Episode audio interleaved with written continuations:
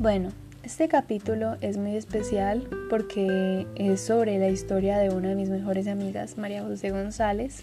Si estás escuchando esto, quiero que disfrutes mucho este capítulo y a todos ustedes que les llegue al corazón porque es una historia muy preciosa. 27 de 365. Eres de esas personas que llenan a la vida de colores cuando la salida de una nube gris parece que será devastadora. Y vales la pena porque no vienes a acaparar pedazos de mi corazón, sino a tratar de a poco de recuperar pedazos que sentía que había perdido. Sabes cómo hacerlo, porque me conoces mejor que nadie.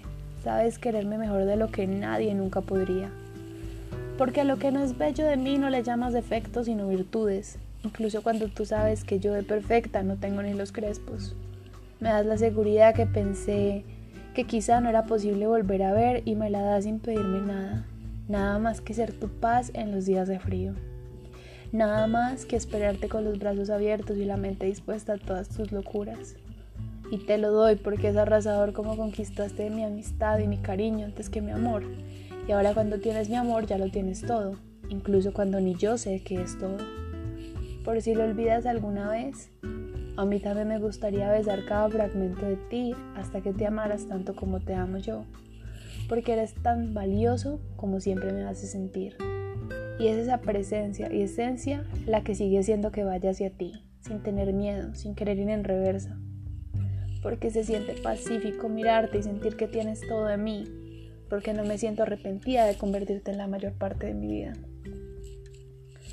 Pocas veces me pasa que encuentro una historia de amor que siento que es pura en toda su forma, y es algo que encontré aquí.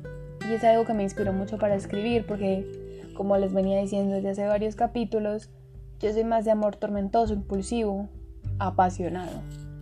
Pero, ¿qué pasa cuando encuentras en el reflejo de alguien un amor que es sereno, precioso, calmado?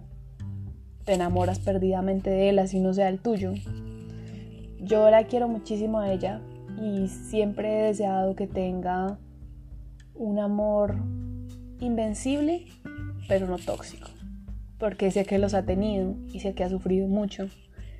Y encontrarme con esta historia y este panorama me dio una vuelta de chip y me hizo querer inmediatamente escribir sobre esto.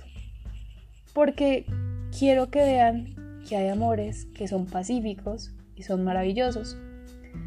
Y son amores que van basados más en la confianza que era el torbellino. Y quiero que ella siga buscando esto. No sé si esto es un amor permanente o un amor pasajero. Eso solo lo sabe ella y solo lo irá descubriendo ella. Sin embargo, uno se queda con lo bonito de los amores y esto es lo bonito de este amor. Que no destruye, sino que construye, que es algo que yo les he dicho constantemente, capítulo tras capítulo que vayan buscando. Y amo esto, amo la poesía que se puede crear a partir del amor bonito. Y amo esta historia de amor, incluso cuando no empezó siendo de amor.